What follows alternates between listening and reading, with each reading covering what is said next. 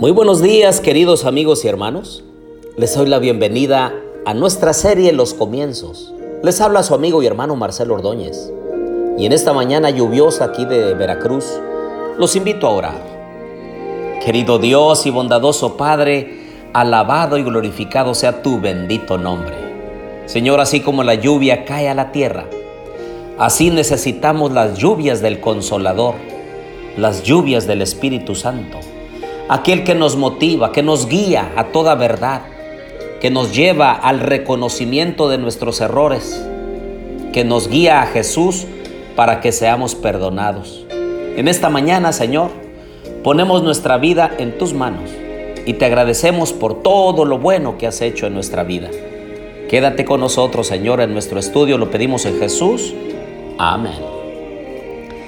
Abran por favor su Biblia ahora en Génesis capítulo 42. Y comienza este capítulo diciendo, viendo Jacob que en Egipto había alimentos, dijo a sus hermanos, ¿por qué os estáis allí mirando el uno al otro? He oído que hay víveres en Egipto. Descended allá y comprad de allí para nosotros, para que podamos vivir y no muramos. Jacob, aunque envejecido y abrumado por la pena, sigue siendo el jefe de la familia. Y ellos como hijos, después hay nietos, hay bisnietos ya, todos obedecen y reverencian a Jacob como el patriarca. Creo que nosotros también debiéramos considerar a nuestros padres, a nuestros abuelos, a los bisabuelos o tatarabuelos en el caso de algunos, debiéramos considerarlos como muy importantes, como una riqueza moral, como una riqueza familiar, y debiéramos ennoblecerlos, debiéramos obedecerlos.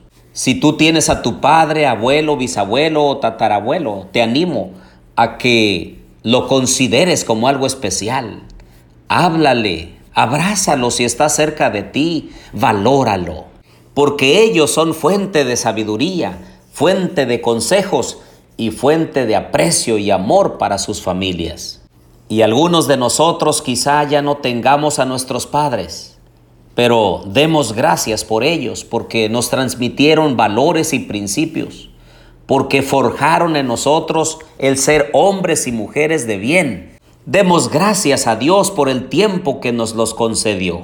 El versículo 3 dice que ellos obedecieron a la voz de su padre descendieron los diez hermanos de José a comprar trigo en Egipto. Pero Jacob no envió a Benjamín, hermano de José, con sus hermanos, porque dijo, no sea que le acontezca algún desastre. Fueron pues los hijos de Israel entre los que iban a comprar, porque había hambre en la tierra de Canaán.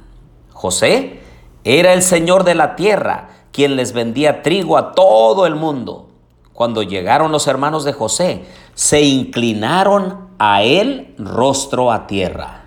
En este momento vemos el cumplimiento parcial de los sueños de José, que están descritos en el capítulo 37 de Génesis, versículos 7 al 10. Cuando José sueña los manojos de trigo, que están todos inclinados y él en medio. 21 años después, vemos el cumplimiento parcial de estos sueños. Y es que cuando Dios dice que algo va a suceder, como lo hemos visto en estos días, se cumple al pie de la letra. Dios es el único digno de confianza. Dios es el único que conoce el futuro. Dios es el único que hace que las cosas sucedan. Y como muchas veces lo dijo Jesús, miren que lo estoy diciendo antes de que suceda, para que cuando suceda, creáis en mí.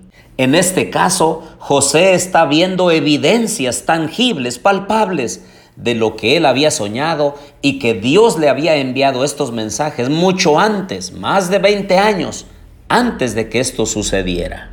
Génesis 42, 8 dice, reconoció pues José a sus hermanos, pero ellos no lo reconocieron.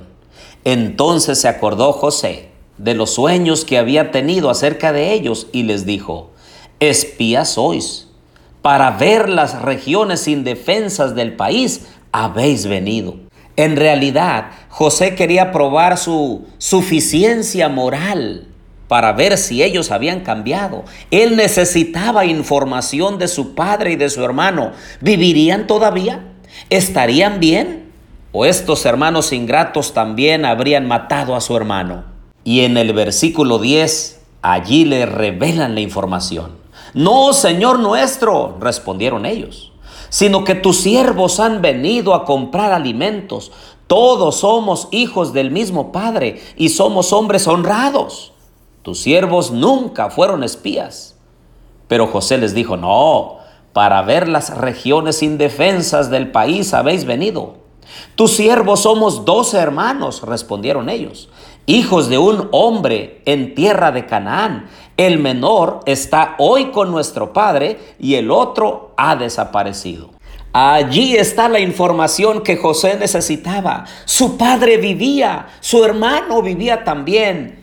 Dentro de su cuerpo se removieron las entrañas, el recuerdo del pasado, las tristezas, todos los trabajos que había pasado hasta llegar allí donde estaba. Versículo 19. Si sois hombres honrados, uno de vosotros se quedará en la cárcel, mientras los demás vais a llevar el alimento para remediar el hambre de vuestra familia. Pero traeréis a vuestro hermano menor, Así serán verificadas vuestras palabras y no moriréis. Ellos lo hicieron así. Pero se decían el uno al otro, verdaderamente hemos pecado contra nuestro hermano, pues vimos la angustia de su alma cuando nos rogaba y no lo escuchamos. Por eso ha venido sobre nosotros esta angustia. Cómo tenían a flor de piel el sentimiento de culpabilidad. Día tras día ese sentimiento les iba carcomiendo su vida ahora lo destapan como un volcán y entonces dicen, esto nos está sucediendo porque no escuchamos en la angustia a nuestro hermano. ¿Notan ustedes? Ahora dice nuestro hermano.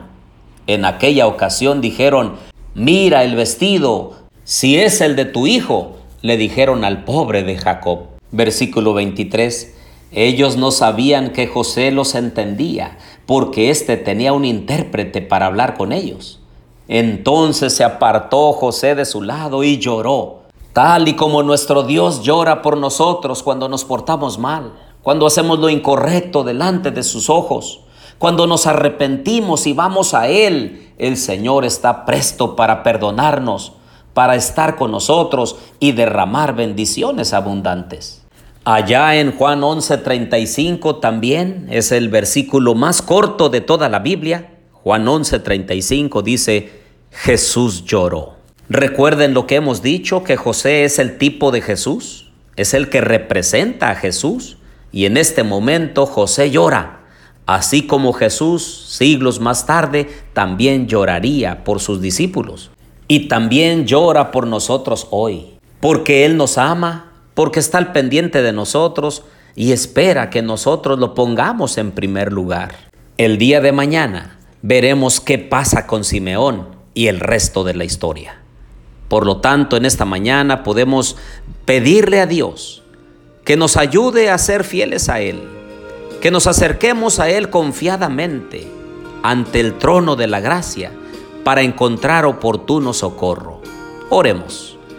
Querido Dios y bondadoso Padre, aquí estamos delante de ti, Señor, estamos iniciando las actividades de este día. Ayúdanos, fortalece nuestra fe, cuida de nuestra familia, de nuestros hijos. Bendícelo, Señor. Gracias por todo lo que haces por nosotros. Alabado sea tu nombre. Lo pedimos en Jesús. Amén.